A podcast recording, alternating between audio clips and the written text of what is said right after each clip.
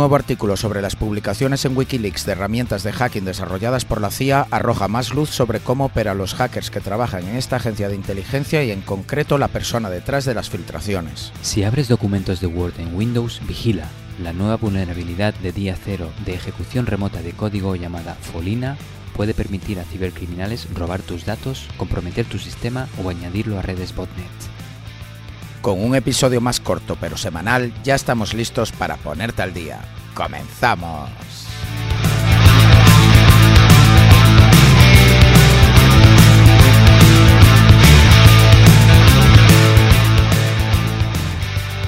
Hola, hola y bienvenidos a Tierra de Hackers, tu noticiero de ciberseguridad hecho podcast. Hoy es el 10 de julio de 2022, este es el episodio número 54. Yo soy Martín Pigo y está conmigo Alexis Porros, que este fin de se va de conferencias underground, mientras que yo me lo he dado en conferencias de estas de business y tal.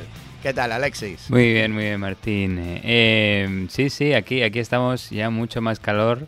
Ya podemos ver el atuendo que llevamos. Tú sin mangas, yo manga corta. Sí, bueno, es que es la, la, primera vez que me pongo algo así, es que hace un calor espectacular aquí. Y sí, como tú dices, bueno, hay, hay una conferencia aquí en Nueva York que se llama HashCon, que es bastante pequeñita. Eh, y de hecho es interesante porque no se permiten cámaras y tampoco periodistas, supongo. Esas son las mejores. Y ahí se cuentan los secretitos más preciados. Eh, y nada, pues ahí vamos a ir a ver a ver qué, qué, se, qué se cuece. Pero yo quería preguntarte más a ti, como tú ya has pasado por ese temilla, la RSA esta semana, eh, ¿te, ¿te, ha mordido algún tiburón? Eh, en... ¿Has conocido a alguien? No, al final no fui a hacer surf. No, al final no fui a hacer surf, la RSA muy bien, eh, B-Sides también muy bien, B-Sides San Francisco. Eh, he conocido a varios oyentes de Tierra de Hackers allí, o sea que Oh. nos encanta. Está claro que la gente ya nos va conociendo y eso. y Pues eso me he perdido conocer a, a es- a esos oyentes, eh, así que a la próxima.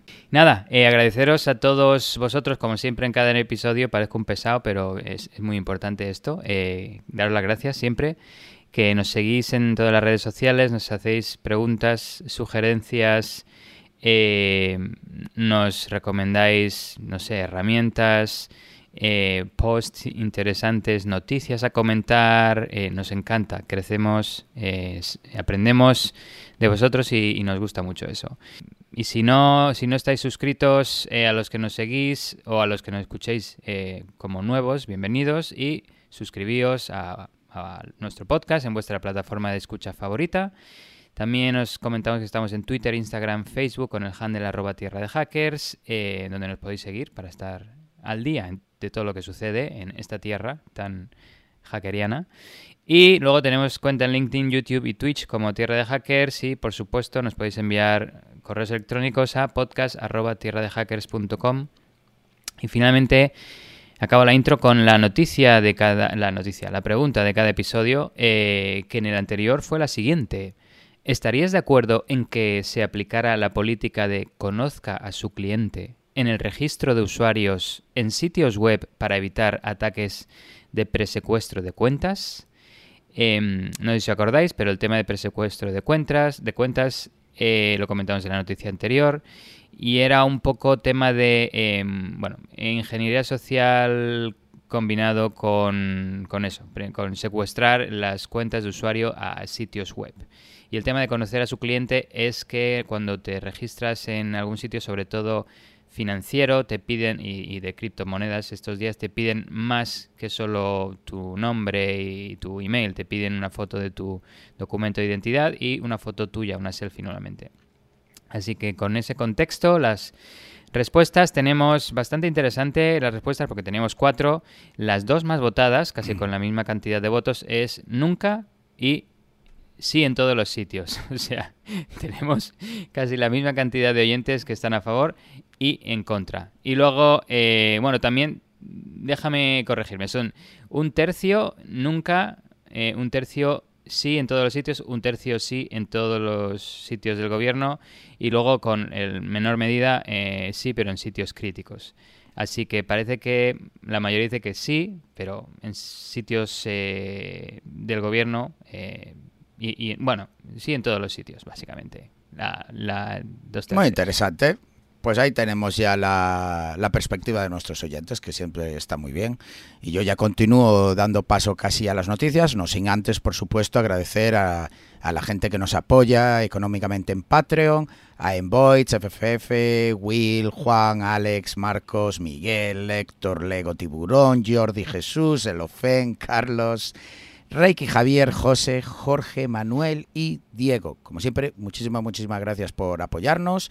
Por supuesto también a, nuestros sponsors, eh, que como siempre os recuerdo que es Monad, ya que ellos eh, están haciendo una herramienta de gestión y visualización de telemetría y datos de seguridad y que están fundados en Silicon Valley y están buscando muchos ingenieros, posiblemente como tú, querido oyente, y sobre todo con algo de experiencia en seguridad para ayudarles a construir y hacer realidad su misión. Lo mejor de todo es que están contratando en todo el mundo y en remoto. Así que ya sabes, trabajo de tus sueños. Echadle un vistazo a su web, monad.com, M-O-N-A-D.com y les podéis contactar directamente por correo a tierra de hackers@monad.com Así saben que venís de nuestra parte.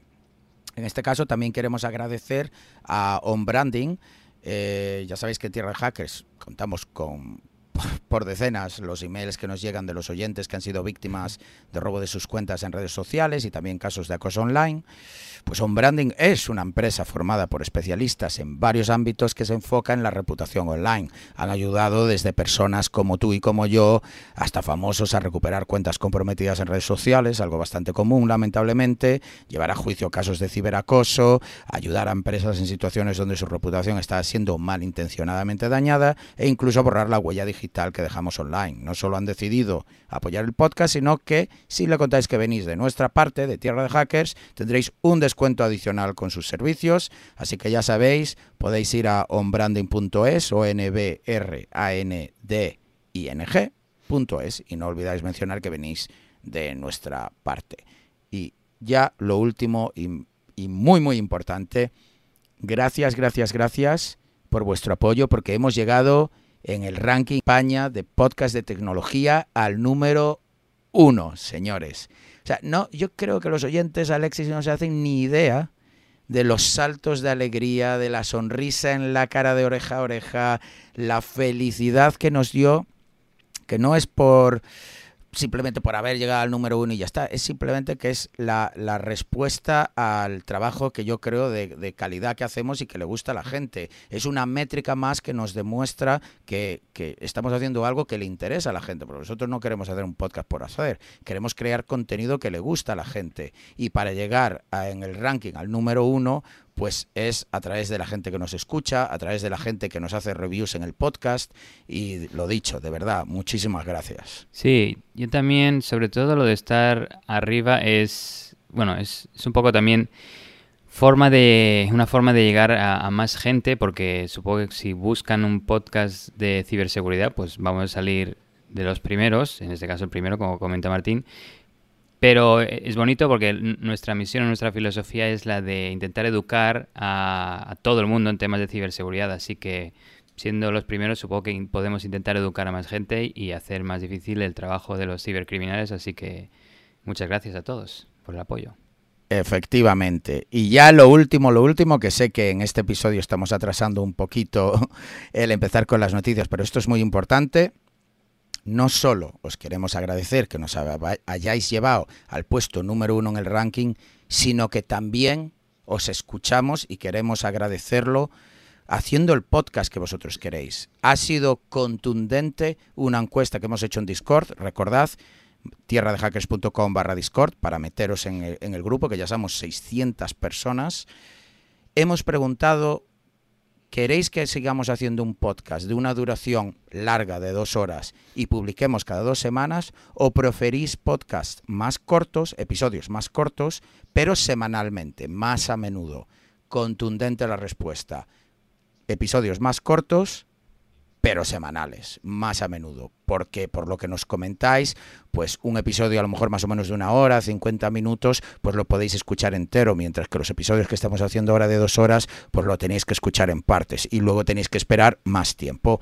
Así que por eso en este episodio vamos a cubrir una noticia en profundidad Alexis, una noticia en profundidad yo, pero lo haremos semanalmente. Así tendréis contenido más a menudo y con suerte podéis escucharlo de un tirón. Así que esperemos que estéis tan contentos como nosotros. A nosotros nos supone más trabajo, pero por eso mismo nos apoyáis, eh, tanto con vuestras reviews y todo esto, pero además en Patreon. Eso nos permite precisamente modificar y dedicarle más tiempo, porque gracias a que ahora podemos eh, empezar con un editor, pues hemos liberado ciertas horas que reinvertimos en el podcast. Y ya no me lío más nos ponemos con las noticias. Empezamos.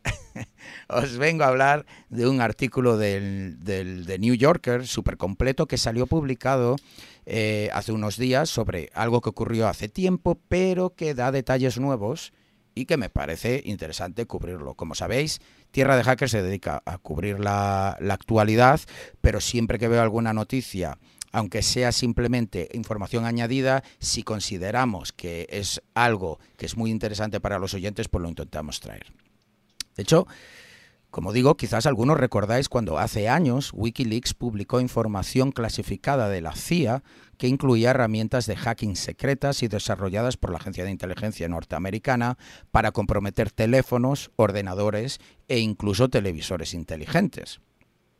A esta filtración se le, se le, denominó como Vault 7 o Vault 7, que luego hubo, digamos, otra publicación más y se le llamó Vault 8. Pues bien, el artículo de The New Yorker nos da más claridad sobre cómo sucedió, quién está detrás de la filtración y el por qué lo hizo. Y la verdad es que después de leerme la historia, porque es bastante largo el artículo, me quedé un poco flipando. Flipando sobre los motivos, sobre cómo es el día a día trabajando para un grupo de hackers de élite en la CIA y también flipando un poco por el personaje que parece estar detrás de todo esto de la publicación a Wikileaks. Operation Support Branch o OSB es un grupo secreto de hackers altamente cualificado que trabaja para la CIA desarrollando exclusivamente exploits o software para comprometer todo tipo de dispositivos. Una curiosidad es que este equipo es diferente al de otros grupos de hackers que trabajan, por ejemplo, para otras agencias como la NSA.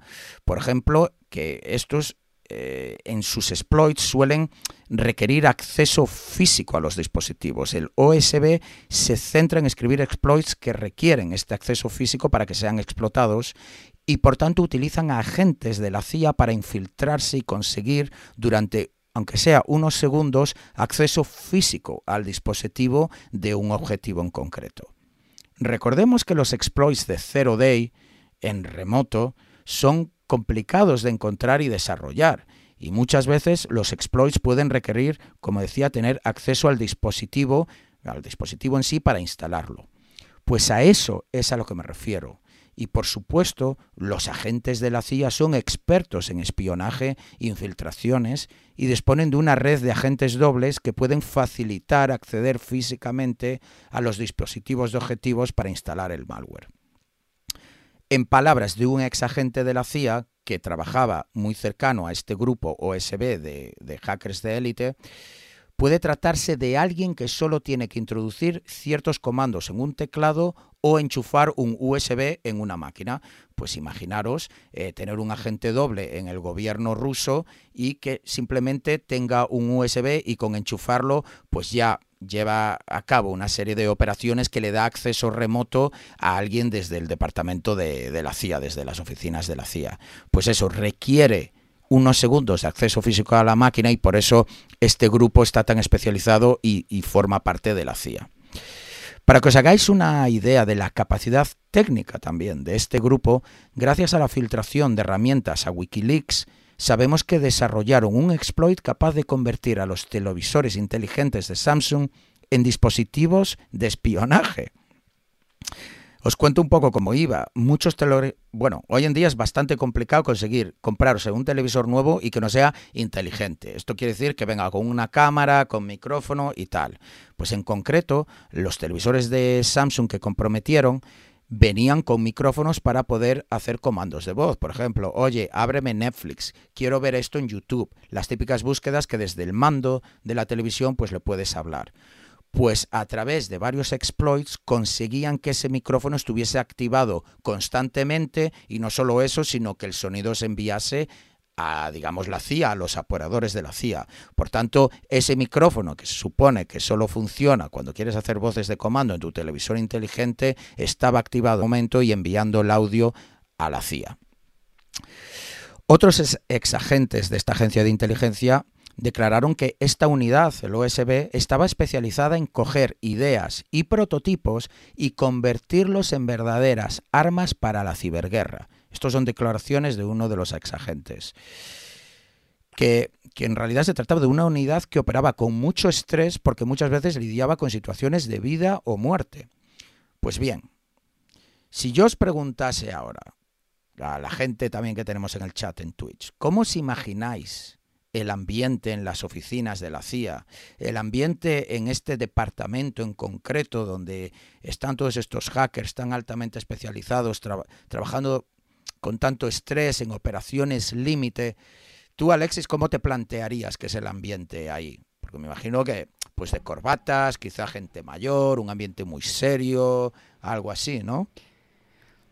Hombre, yo, esto me, recuerda a la noticia que cubrí, eh, no sé si fue en el anterior o no, pero sobre mm, NSO Group, que según el, uno de los periodistas había accedido a la oficina de, de Israel y la verdad es que son eh, estaba muy de estar por casa. De hecho, como decía, algunos de estos no dormían en dos días, eh, tenían el humor muy arriba abajo, así que con traje, no creo, lo veo más un poquito de estar por casa, más relajados, eh, pero bueno, algo así. Pues, pues lo que te digo, uno se, yo por ejemplo me podría plantear el, como todos, ¿no? Que es un ambiente serio, como nos dicen en el chat, eh, tenso de narices, pero nada más lejos de la realidad. Comenta el artículo que más que de ser un sitio como se plantearía, ¿no? En Hollywood, en una película de hackers, ahí muchísima adrenalina, tensión al límite, varios hackeando en el mismo teclado a la vez pues en vez de asemejarse a eso, se asemejaba más a,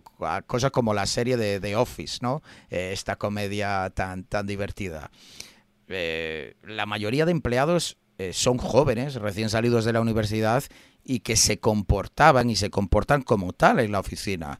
Se ponían apodos, como el caso de uno que, se puso un aparato ¿no? para los dientes y le pusieron el apodo de Train Tracks o, o el vías del tren, ¿no? Eh, de hecho, la, jefe la jefa del departamento declaró que el grupo efectivamente podía comportarse de manera infantil y gritona en la oficina. Tenían nerf guns y estaban todo el día disparándose los unos a los otros.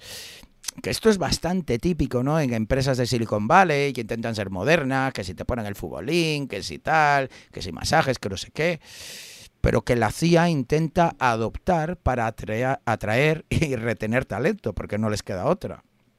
Pues bien, uno de los que disparaba constantemente a otros con estas Nerf Guns, con estas pistolas Nerf, en la oficina era Josh Schultz, y que se autoimpuso el apodo de Badass, o digamos como malote, ¿no?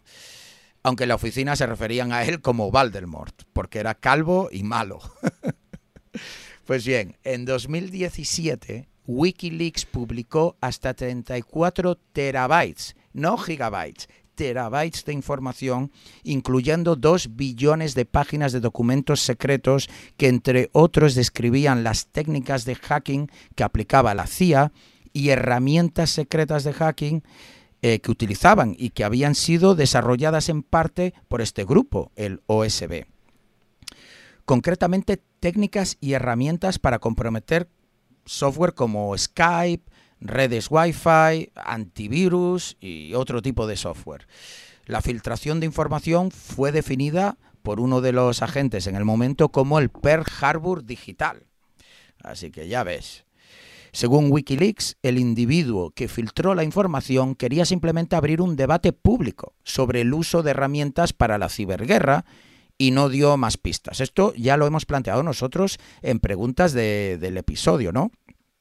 Eh, en el que planteábamos que, ¿Qué pasa con la publicación de herramientas ofensivas? ¿Hace bien las agencias de inteligencia en quedarse en secreto vulnerabilidades, información e inteligencia o exploits eh, que ponen en riesgo a todo el mundo, no, a sus propios ciudadanos también? ¿no? La CIA, en principio, se planteó si la filtración se había llevado a cabo por un gobierno extranjero y enemigo, pero descartó esta opción rápidamente debido a que las herramientas publicadas estaban en redes de ordenadores aisladas de Internet. Es decir, se requería acceso interno a la, a la, infraestructura de la CIA para obtener semejante colección de información clasificada y herramientas de hacking ultra secretas. Por tanto, se centraron en todos los empleados de la CIA que tenían acceso a esa red aislada que tenía que daba acceso a las herramientas de hacking, y esto incluía, por supuesto, a los miembros del OSB. El FBI fue el que se encargó de las interrogaciones y al parecer enseguida se fijaron en Josh Schultz, que mencionaba antes. ¿Y la razón cuál es? Pues había justo abandonado la CIA hace tan solo unos meses y lo había hecho de malas maneras, cabreado con la agencia. Un análisis de su persona resultó en el descubrimiento de que era una personalidad con ideología muy liberal y se encontraron publicaciones suyas del pasado diciendo, entre otras cosas, yo no quiero un gran hermano constantemente observándome. Que esto me resultó bastante curioso viniendo de alguien que trabajó durante años para la CIA. Le contrataron, de hecho, nada más salir de la universidad en 2011 y después de hacer unas prácticas en la NSA. O sea que primero se fue de becario a la NSA y luego ahí de, empleado total eh, fijo a la, a la CIA. Enseguida, de hecho, ganó cierta reputación en el grupo y le hicieron administrador de la red Defland, la red interna que da acceso al material top secret de la CIA y que incluía estas herramientas que publicaron en Wikileaks. Si bien Schulze eh, tenía cierta reputación, no era una persona fácil de llevar, acorde a la investigación. Excompañeros declararon que una vez le lanzó una goma a un compañero de la oficina y este se la devolvió. La cosa siguió escalando y acabaron a puñetazos en la oficina. O sea, era un poco a lo que venía antes. O sea, estamos hablando de equipos de élite, de hacking, trabajando eh, contra terrorismo en bajo estrés, pero que están a puñetazos y lanzándose gomitas. Eh, no sé, me sorprendió muchísimo. Pues un buen día, un nuevo agente entró a trabajar en el grupo. Amol se llamaba. Desde el principio se llevaron muy, muy mal y resumiendo mucho la historia, la cosa acabó en amenazas de muerte mutuas. Todo culminó en 2015 con quejas a sus superiores en la agencia y una orden de alejamiento que hizo que Josh Schultz tuviera que mover su escritorio a otra zona de la planta para estar los dos alejados mutuamente. Esto no le gustó nada a Schultz y siguió escalando sus protestas hasta llegar al director de la CIA. Schultz empezó a decir que debería ir a la prensa con titulares como La CIA castiga a un empleado por reportar amenazas de muerte. El, propio equipo OBS empezó a hartarse de Schultz de sus constantes quejas y esto llegó a enviarle, y, el Schultz llegó es que hasta enviarle un correo al director ejecutivo de la CIA diciendo que se había visto obligado a dimitir porque nadie hacía nada para protegerle de las supuestas amenazas de muerte. Bueno, lo cierto es que otra de las razones eh, fue que cuando le cambiaron de equipo se le retiró el acceso a la red que contenía las herramientas de hacking. Esto le puso de muy mala leche porque él había desarrollado una de las herramientas llamada Brutal Kangaroo y ahora se había quedado sin acceso a la propia herramienta que él había hecho. Así que lo que hizo fue darse acceso de nuevo a sí mismo a la red ya que todavía era administrador lo cual va completamente en contra de las directivas de la CIA en cuanto a acceso a material top secret. Tú no puedes darte tú mismo acceso, evidentemente. Cuando se empezó a sospechar de Schultz como la persona detrás de la filtración, las comparaciones con Snowden y Chelsea Manning no se hicieron esperar.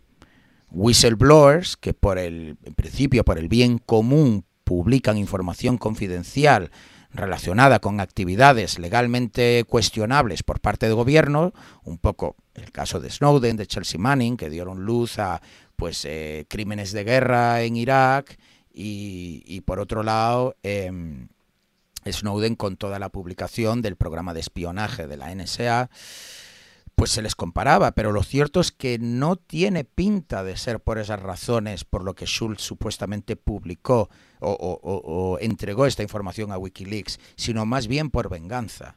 De hecho, Josh Schultz llegó a tuitear que a Chelsea Manning y a Snowden habría que ejecutarlos por traidores. Por tanto, no está muy de acuerdo con el concepto de whistleblower. El FBI, encargado de investigar la infiltración, consiguió una orden de registro de la casa de Schultz y como no es y como no estaba llena de ordenadores. Análisis forenses mostraron que había buscado hasta en 39 ocasiones información sobre WikiLeaks y horas después de que se filtrase la información buscó artículos que incluían las palabras FBI se une a la CIA para buscar quién filtró información. Por tanto, el tío, para ser un empleado de la CIA de OPSEC, no sabe mucho, pero bueno. Sí, a decir, digo, 39 veces y no sabe que los, los enlaces, los bookmarks estos, eh, que se puede bookmarcar. Y ya no solo eso, que lo, que lo busca en Google, macho. Eh, búscalo por lo menos en DuckDuckGo o en otro, no sé. Pero bueno, otra cosa que encontró la, la, el FBI, esto me pareció la leche, fue un ordenador que tenía una, una máquina virtual cifrada. Ok. Uh. Pero durante el registro encontraron que Schultz tenía almacenados en su teléfono una serie de contraseñas y una de ellas era la correcta para descifrar la máquina virtual. Pero esto no para. Dentro de la máquina virtual había una carpeta que también estaba cifrada. Pero una vez más la contraseña estaba en el teléfono. Pero esto no para. Dentro de la máquina virtual cifrada que contenía una carpeta también cifrada, había un contenedor cifrado, estilo Veracrypt. Y adivina, adivinanza, la contraseña también estaba en el teléfono. Por tanto, hizo un tip triple cifrado, pero puso todos los huevos en la misma cesta al tener todas las, contraseñas en el teléfono. Y yo os pregunto, queridos oyentes, querido co-host Alexis, ¿Qué crees que encontraron en, esta, en, en, este contenedor que estaba cifrado dentro de una carpeta cifrada, dentro de una máquina virtual cifrada, dentro de un ordenador? El vídeo de Rick Roll. bueno, yo pensaría que, que la gente diría herramientas de hacking, pero no. Encontraron pornografía infantil. Ok. Toma plot twist, macho. Declaraciones, de hecho, de antiguos compañeros del colegio de Schultz decían que en ocasiones se había desnudado, esto con 12 años, y enseñando los genitales a compañeras de clase. También se encontró que en un blog que tenía durante sus años escolares comentaba que el porno no era denigrante para la mujer y que no, incitaba a la, violencia. Esto lo he traducido literalmente, que claramente las mujeres disfrutaban haciendo porno y que ganaban mucho dinero con ello. El FBI encontró también chats de Schultz preguntando dónde podía encontrar pornografía infantil y también obtuvieron registros de búsquedas en Google, una vez más, relacionadas con buscar imágenes con este tipo de contenido altamente ilegal. En su teléfono no solo encontraron las contraseñas para descifrar el contenido de estos de todo esto que estaba cifrado, también encontraron la foto de una mujer tirada en el suelo y desnuda y donde se veía la mano de otra persona, por no entrar en, detalles, agrediéndola sexualmente.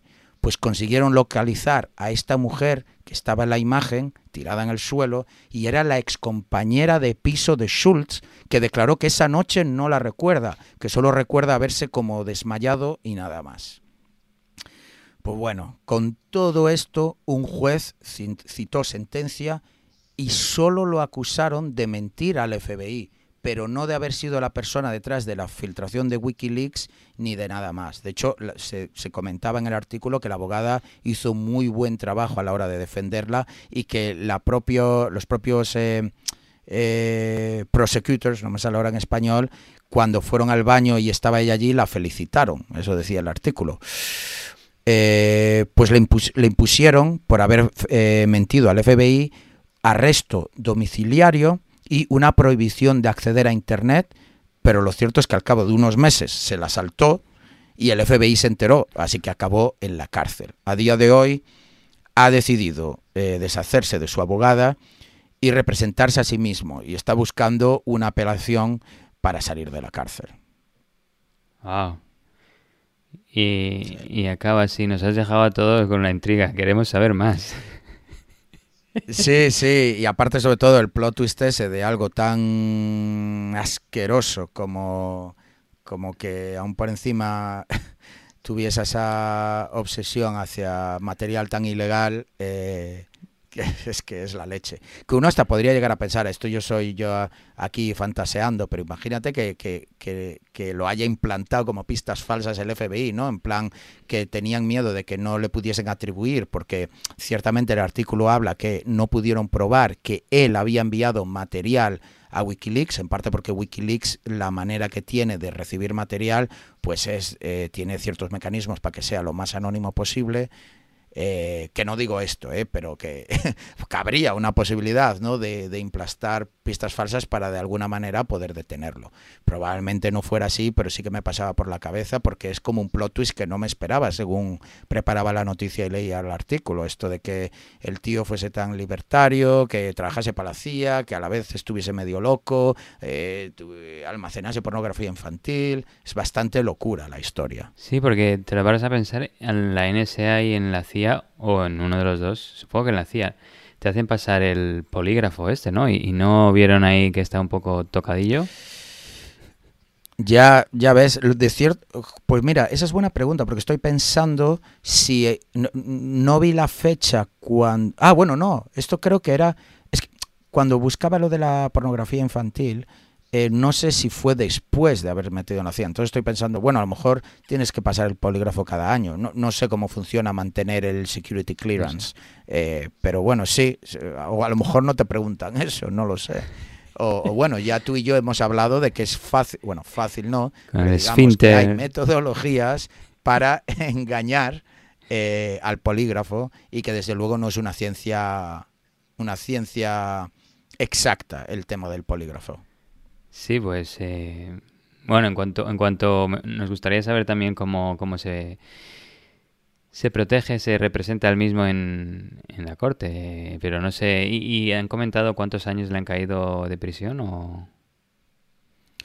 Eh, pues que, que, me pillas, creo que era cinco, pero no estoy seguro. Pero lo está intentando apelar por su cuenta y tiene, o sea, echó a su abogada, aunque su abogada quedó como de counsel para, para aconsejarle, pero él dice que se quiere que se quiere defender a sí mismo. Cinco años por mentir al FBI y utilizar el ordenador. No estoy seguro, ¿eh? que a lo mejor estoy diciendo de memoria, creo que era cinco años, pero no, no estoy seguro, no estoy seguro. Pues, pues eh, ya sabemos todos que no hay que mentir al FBI, pero sí, ese, la verdad que el twist ese de Inception ahí el, y yeah. lo que se encontraron, eh, muy macabro el tema, pero bueno. Hmm. Pues nada, eh, vamos con la siguiente noticia. Pa'lante. Pa'lante, pa'lante. Pues nada, la siguiente noticia va de la vulnerabilidad que han apodado Folina eh, con el CV 2022 30-190. Eh, es una vulnerabilidad de ejecución de código remoto en la herramienta llamada Microsoft Support Diagnostic Tool, que es la herramienta de diagnóstico de soporte de Microsoft. Eh, esta vulnerabilidad afecta a Windows 7, 8, 10, 11 y Windows Server de 2008 en adelante. Y afecta Office, bueno, casi todos, 2013, 16, 19, 21, Office Pro Plus, Office 365 también. Eh, esta herramienta el personal de, de, soporte de Microsoft puede usarla para evaluar datos de diagnóstico eh, y descubrir soluciones a problemas de los usuarios. Básicamente es una herramienta de ayuda de diagnóstico remoto. Es como cuando llevas el coche al taller y lo conectan a la máquina, ¿no? Pues esto es lo mismo, pero con tu sistema y de forma remota. Entonces dices, bueno, eh, mm solo Microsoft parece una herramienta así de forma de gestión, que en principio debe, debe, ser segura y tal, no tiene que haber problemas con esto, pero bueno, ya hemos visto que no, que con esta vulnerabilidad se ha aprovechado un poquito eso y se han publicado de hecho varias pruebas de concepto y bueno, y se han visto también varias formas de cómo los cibercriminales están abusando de esta vulnerabilidad porque fue publicarla y en, muy, en, muy poco tiempo se estuvo utilizando ya en campañas de, cibercriminales. Y lo principal es que esta vulnerabilidad se está llevando a cabo sobre todo vía phishing, vía correo electrónico. un tema curioso sobre el nombre, ¿por qué se llama Folina? Pues eh, esto habría que preguntárselo a Kevin Beaumont, eh, que es un investigador de ciberseguridad, ¿no? Pues él bautizó este, esta, vulnerabilidad con este nombre eh, porque, mm, de hecho, esto se descubrió por un por una muestra de una pieza de malware que explotaba esta vulnerabilidad encontrada en VirusTotal, creo, algún, algún sistema de estos de análisis de, de malware, y había referencias a 0438, que es el código de área de Folina, que es una región en el norte de Italia, cerca de Venecia, y el hombre, pues supongo que buscó esto en Google y dijo, le voy a poner un nombre y 0438 me sale Folina, que probablemente no tiene nada que ver con el autor del malware o los orígenes, pero ayuda a hablar, ponerle nombres a mí me, me gusta porque hace más fácil hablar de una vulnerabilidad que un CVID y bueno, si le pones un logo ya como Shell Shock, Heartbleed, todo eso, pues ya es más gracioso. Te haces camisetas, ¿no? Esa fue como una moda que luego que estuvo ahí durante un añito y luego se empezó ya a criticar porque era un canteo. Ya era siempre registrar dominio, branding y tal. Sí, lo del logo igual ya va más allá, pero al menos le ponen un nombre, eh, ayuda un poquillo. Em, ¿Y por qué? Cómo, ha surgido este tema? Pues em, todo viene por el, por el típico problema esto de los protocol handlers, que mm, de hecho ahora mismo no recuerdo, tenía que haberlo rescatado, pero en un episodio anterior, no me acuerdo cuándo, hablamos de algo similar en la que los cibercriminales abusaban de eh, los protocol handlers estos serían como http dos puntos barra barra es uno https dos puntos barra barra es otro ftp skype eh, bueno, y luego los que puedes registrar todos los que quieras. Eh, lo que se hace es, se añade una entrada en el registro de Windows y al, http dos puntos barra barra y se asocia una aplicación con la que abrir estos estas direcciones con este protocol handler. Pues en este caso están abusando una que es ms-msdt, eh, que, que, es esto, Microsoft Microsoft Support Diagnostic Tool. Em, lo que han hecho los cibercriminales, eh, sobre todo, como he dicho, vía phishing, lo que hacen es para darle un poco de realismo, pero bueno, eh, esto cada uno lo puede implementar como quiera. Utilizaban como un hilo de email y añadían, enviaban su email como si fuera la respuesta de otro hilo anterior. Entonces la víctima dice, ah, bueno, me he estado comunicando con esta persona, voy a intentar abrir lo que me envían. Pues lo que enviaban era un email de phishing con un HTML adjunto. Al abrir el HTML en el navegador, eh, porque la, víctima quería abrirlo para ver lo que contenía, em, este HTML lanza una descarga ficticia de un archivo zip, un archivo comprimido, y digo ficticia porque el zip en concreto está embebido en el, en el JavaScript del HTML. Este zip contiene Eso sí que es Inception. Eh, acabas de decir que el zip está embebido en el JavaScript de, bueno, que está en un DOM HTML. Espérate, que no acabo con el Inception. Esto me, ha recordado lo tuyo de la máquina virtual y, la carpeta y el tal, pues vamos con la, misma línea. Em, el, el HTML, como digo, tiene embebido el código de un zip que el JavaScript lo decodifica y lo descarga de forma ficticia, pero te sale en la ventana de descargarse, ¿no? O abrir con o lo que sea. Este zip contiene otro archivo comprimido, pero con extensión .img. Dentro de este .img, cuando le das, es de hecho como un, archivo de imagen de, que, puede montar Windows. Eh, dentro hay tres archivos. Una DLL de Windows, que es maliciosa un archivo de Word que es un docx malicioso que explota la vulnerabilidad folina y eh, un shortcut de Windows, un acceso directo, un, archivo de estos que llama la DLL de Windows. ¿no? Pues, bueno, de aquí hay dos formas en las que el atacante puede infectar a la víctima. La primera es ejecutando el acceso directo, si le das doble clic, pues este registra la DLL maliciosa en Windows. Em, utilizando un comando con eh, este, esta aplicación run dll32.exe y ejecuta, inicia la infección.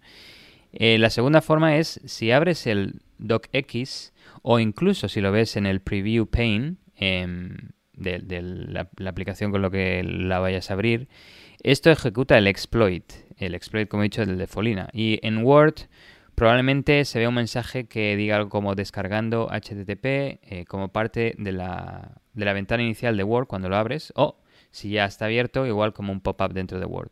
Pues este documento de mm. Word, mediante la función, utilizando la función de templates, plantillas remotas, se descarga. Eh, bueno, esto ya. Bueno, aquí llegaríamos a que eh, te, permite ejecutar cualquier tipo de comando, ¿no? Una, calculator o típica calculadora, pero voy a seguir contando el caso de lo que han visto eh, los, los, investigadores de ciberseguridad que, han visto en campañas de, los cibercriminales, que cómo han utilizado, han abusado esta vulnerabilidad folina. Pues estamos en el documento de Word. Em, mediante la función esta de carga de, plantillas remotas, se descarga el documento de Word un archivo HTML que contiene código PowerShell que explota la vulnerabilidad de Folina. Esta vulnerabilidad también se puede ejecutar, de hecho, en archivos RTF, Rich Text Format. Em, Dentro de este Word Document, que es un docx, em, hay un que es un formato, digamos, abierto. Ah, es como un, archivo comprimido, un zip. Tú puedes eh, descomprimir un archivo docx y dentro hay más archivos. Em, uno de ellos, que está dentro de una carpeta que se llama Word barra guion bajo Rails em, barra document.xml.rails, este archivo se descarga a su vez un archivo HTML de un servidor remoto. Eh, este código HTML es el que abusa realmente del handler del protocolo ms-msdt y finalmente lanza un comando en PowerShell que lanza eh, la herramienta msdt que puede ejecutarse con dos, dos, eh, dos archivos, digamos, de, que vienen de serie con, con Windows, en C Windows System 32. Finalmente, lo que hace este caso en concreto, esta pieza de malware que han visto, se descarga diversos archivos, puede ser uno, puede ser dos, puede ser tres, y luego lanza la herramienta rec server 32.exe que es para registrar estos archivos descargados como servicios y arrancarlos. Em, en algunos casos, los atacantes han combinado esta vulnerabilidad Folina con otra vulnerabilidad descubierta hace dos años, que no tiene ni CVE em, y también fue ignorada por Microsoft, porque esta vulnerabilidad de Folina eh, creo que es la... Se la comunicaron em, investigadores de ciberseguridad a Microsoft si no recuerdo mal, hace un par de meses.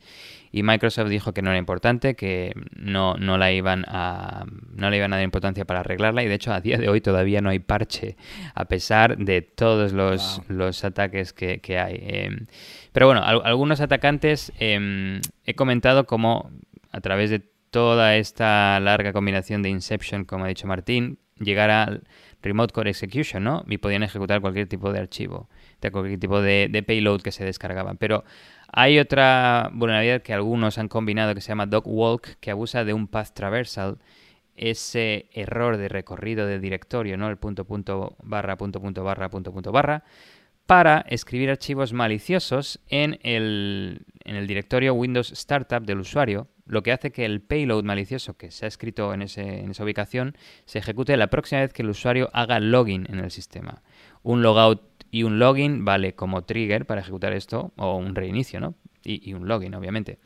Em, aunque yo viendo que ya tienen Remote Core Execution ah, con Folina, no hace falta combinarlo con, con, esta, pero bueno, algunos han hecho más, supongo que para más tema de persistencia, pero bueno.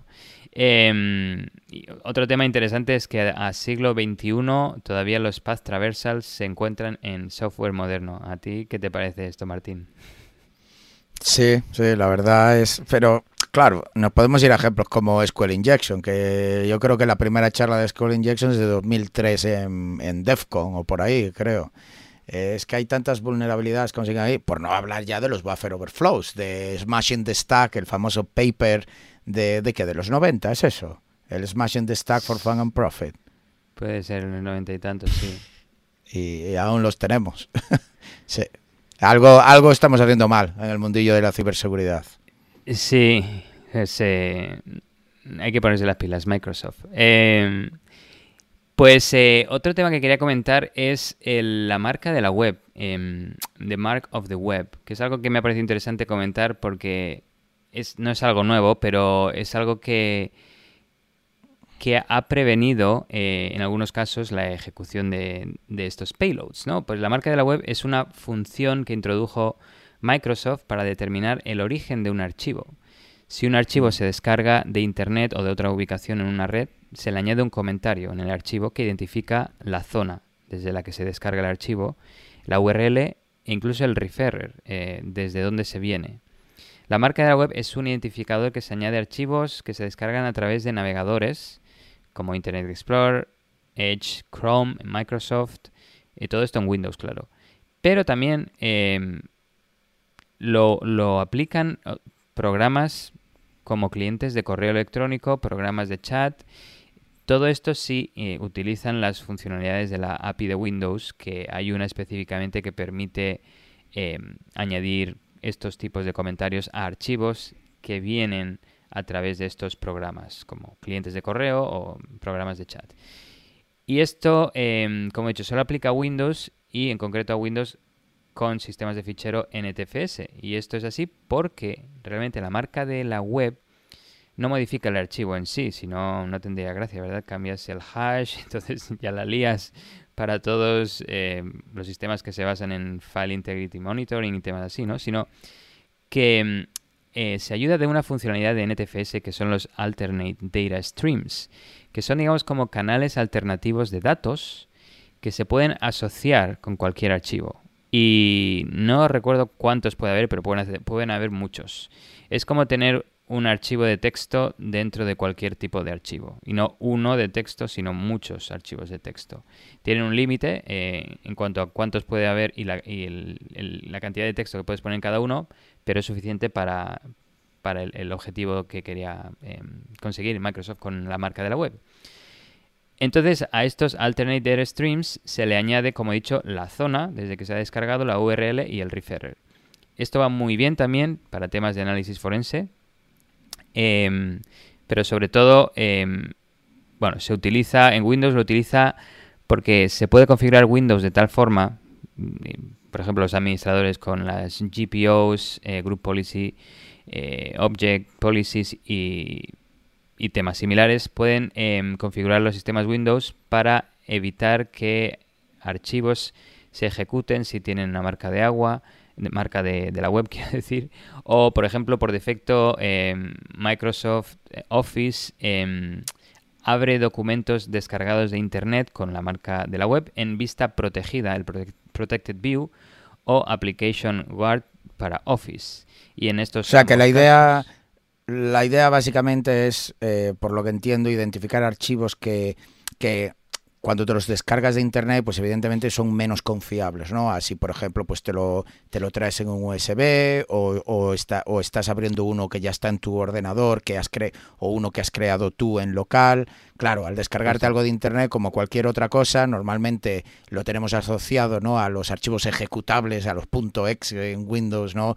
Que no ejecutes nada descargado de internet, pero esto ahora se aplica también incluso a documentos de Word, que por cierto, incontables eh, eh, eh, recruiters, gente de recursos humanos que te escribe por LinkedIn y tal para ofrecerte trabajo, te manda la, la, la descripción del trabajo en un docx.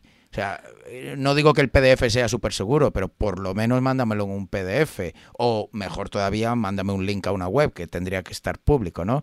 Pero cuando te mandan un punto docx, eso para un puesto en ciberseguridad es muy poco serio. Yo lo subo a Virus Total y así si alguien que lo está monitorizando que se apunte también aplique. ya te digo. Pero sí, sí, es, es, es la idea de marcar, eh, marcarlos como, como sucios. Eso, de hecho, eh, no, no como, bueno, eh, eh, me recuerda algo como cuando, por ejemplo, aquí en, en Nueva York está la, la, Estatua de la Libertad, ¿no? Cuando los inmigrantes venían y los inspeccionaban para ver si, si tenían alguna enfermedad o no. Y seguro que algunos no tenían nada, pero los marcaban con una tiza. Y a los que marcaban con una tiza se tenían que poner a un lado, se quedaban en cuarentena y los devolvían de vuelta a su país de origen. Esto es un poco a todos, eh, no si se ve sospechoso de alguna forma o no, pero bueno, eh, es como ponerlos en cuarentena básicamente. Pero... Sí. Mm, y literalmente los marcaban como eh, infectados, sucios o tal, ¿no? De lo que viene a ser un dirty mark o así. Sí, justo, justo. Aunque bueno, una tiza, tío, un poquito de agua y ya está, pero bueno. Sí, no sé, igual no tenían acceso, aunque es una isla, está rodeada yeah. de agua, pero... Pero en cualquier caso, eh, el tema es que con esto Microsoft lo que ha intentado, y esto ya lleva años implementado, eh, era pues eso, intentar un poco hacer más seguros los sistemas eh, en lo que se refiere a los archivos descargados de Internet con esta marca de la web. Eh, pero quiero un poco hacer reflexionar a, nuestros oyentes ahora porque he mencionado, no sé si a alguien se le ha ocurrido, la, eh, se le ha saltado la bombilla de un problema de privacidad asociado con esto.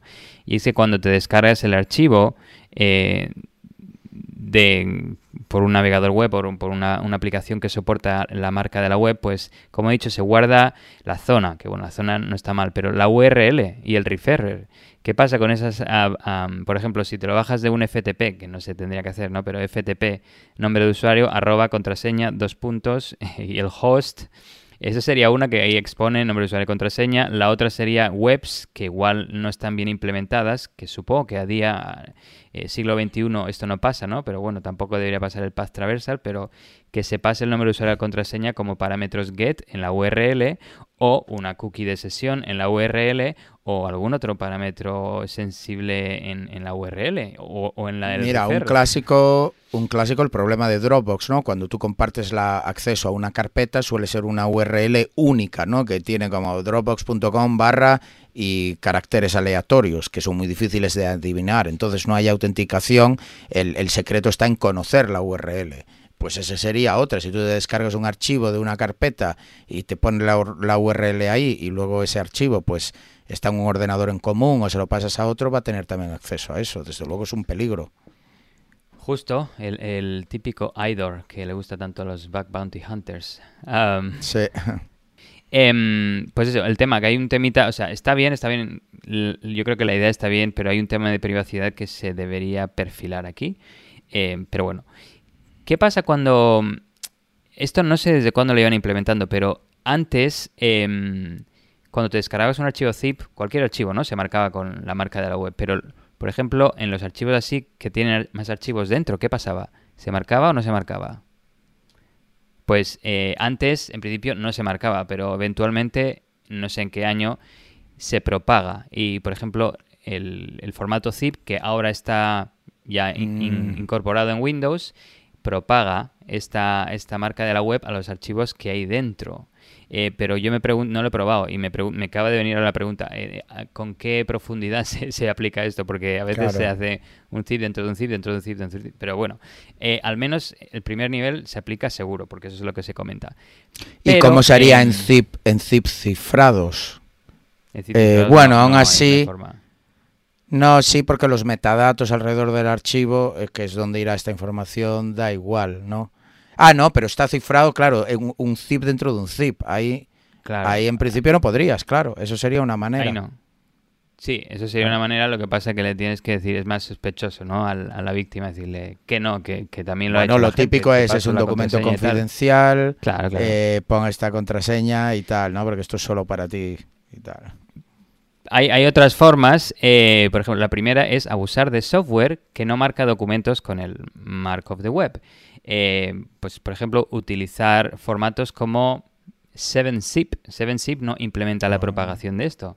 Y de hecho, hay una persona, Nobutaka Mantani, tiene una, una lista en GitHub de todo el software que soporta y que propaga y el que no soporta eh, la marca de la web. Así que está fácil como mirarte hay que el, el, que no lo soporte y usas ese y listo. Em, la otra es abusar de formatos de contenedores em, que no soporten NTFS. Porque, como he dicho, estos solo se soportan en NTFS y en Windows. Mm. Eh, bueno, esta vulnerabilidad Folina, de nuevo, solo aplica a Windows y Office, documentos de Word. Pero si usas eh, .img o incluso la .iso, esto no es NTFS, su propio eh, sistema de ficheros, y tampoco aplicaría en la marca de la web. Em, y bueno, de todas formas, se ha comentado también, eh, eh, investigadores de seguridad también comentan que hay documentos liqueados de grupos de ransomware que también indican cómo explicarle a la víctima que, lo ejecute igualmente, ¿sabes? Que, aunque le salga la marca, que, que active la macro, el adding, lo que sea que vaya a ejecutar. Eh, como he dicho, no hay parche de momento para la vulnerabilidad folina, solo workarounds, mitigaciones temporales que la propuesta de Microsoft, digamos, es deshabilitar estos em, la opción de utilizar la herramienta MSDT, que esto es, digamos, eliminar el handler del protocolo MS-MSDT del registro de Windows.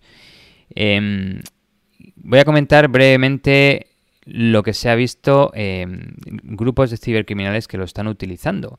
Y es que Proofpoint, esta empresa de productos de ciberseguridad, sobre todo de email, que es como se está distribuyendo principalmente ataques con, que explotan esta vulnerabilidad, ha bloqueado campañas de phishing.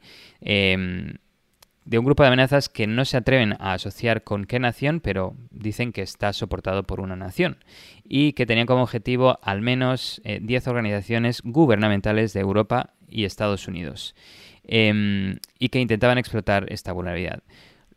Los cibercriminales utilizaban en este caso el pretexto de incremento salarial para convencer a los individuos, a, los objetivos que abrían un documento eh, adjunto en el correo electrónico, que en este caso era un RTF de Microsoft.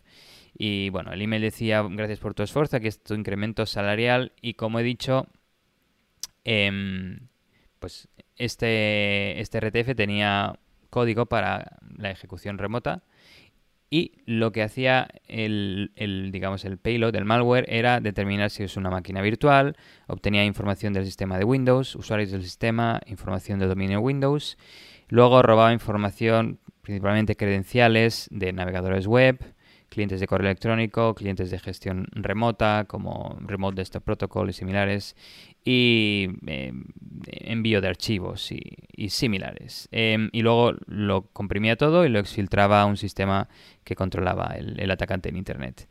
Em, otro también, Proofpoint, creo que una semana después publicó que ha visto otro grupo de amenazas que este lo, lo siguen como TA 570, que lo, llegan, lo llevan siguiendo desde 2018, está utilizando Folina para infectar a víctimas con QBot, que es una botnet de robo de datos y de acceso backdoor, digamos un troyano. Eh, esta lo que hace es utilizar es el, ejemplo que he mencionado al principio, el archivo este de shortcut que ejecuta la DLL, que registra el QBot y lo ejecuta, o si no, vía el documento de Word. También se ha visto que se utiliza Folina para Em, infectar a víctimas con el troyano Async Rat. Em, y luego también el gobierno, bueno, un grupo de amenazas asociado con el gobierno chino, el TA413, está utilizando esta vulnerabilidad para atacar a su objetivo favorito, la comunidad internacional tibetana. Vamos, que em, nadie pierde el tiempo. En cuanto sale algo, ya para adelante. Malware Hunter Team también ha identificado archivos in the wild ahí, que esto toda esta gente que identifica todos estos tipos de archivos, bueno, una, o eres Proofpoint, o eres Microsoft, o eres de estos que, te pasan los archivos a través de ti, o dos, como Malware, Hunter Team, lo que hacen es tienen suscripciones a em, plataformas como VirusTotal, que hay una de dos. Bueno, no debería, los autores de malware los suben para ver si, si pasan los antivirus o no, que si tienen buena OPSEC no deberían hacerlo, pero eso sería una. Y la otra es las personas infectadas normalmente lo suben porque si están infectadas es que tu antivirus no la, no la ha pillado. Entonces quieres saber si realmente es malicioso o no y bueno, de, ahí se nutren eh, todas estas empresas de investigación de malware. Pero bueno, eh, Malware Hunter Team ha visto archivos de estos utilizados por grupos de cibercriminales con nombres chinos. Y también eh, para robar, eh, instalar troyanos y robar credenciales. Y también se han visto con archivos con nombres en vietnamita. Malware Hunter Team también vio otros docx. Eh, curiosamente, este, estos docx em, se descargaba el archivo desde un dominio que se llama updatebkav.cf que hace referencia a bkav.com, que es uno de los antivirus más populares de Vietnam. Em, lo que me sorprende de no haber visto este 0D asociado a infecciones de ransomware aún, que, es algo bueno para los que estamos en el lado del bien, pero siempre, o sea, los, grupos de ransomware son, creo que es la mayor amenaza hoy en día y lo hemos visto con Costa Rica sobre todo más recientemente, pero es raro que no, lo estén utilizando. Em, y bueno, una, una noticia interesante, o una, un, una nota interesante de algún investigador de ciberseguridad. Comentaba que estos grupos APT eh, últimamente o los grupos de ransomware están haciendo tanto dinero que ahora ya no tienen, digamos, departamento de desarrollo de exploits, ya compran los zero days porque tienen tanta pasta que digo, ese es un buen, buen punto. No lo había pensado, que no necesitan ya, ya desarrollarlos ellos eh, eh, en in-house, digamos. Y con esto eh, acabo la noticia, igual me he enrollado un poco, pero y llegamos a la pregunta del episodio, queridos oyentes.